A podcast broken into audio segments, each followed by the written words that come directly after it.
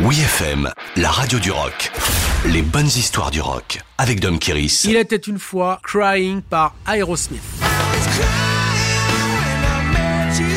Paru en 1993, l'album Get a Grip sonne le grand retour d'Aerosmith sur le plan commercial. À ce jour, avec plus de 20 millions de ventes à travers le monde, c'est le champion de la discographie des Bad Boys de Boston.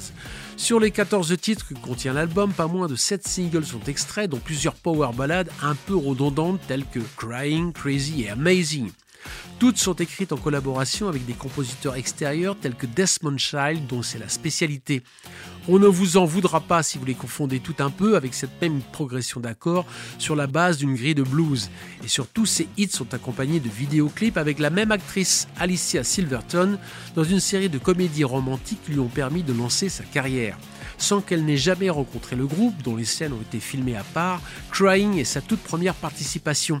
Elle incarne à merveille la vengeance d'une fille ballottée dans une sorte de relation en forme de montagne russe.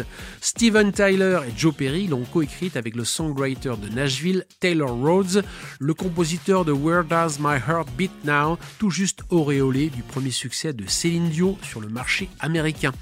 Bouclée en une seule journée, la chanson tire l'arme aussi entre passion ardente et déchéance pathétique, servie par un groupe au sommet de son art dans ce genre d'exercice casse-gueule, mais tellement sexy quand c'est joué avec une telle intensité.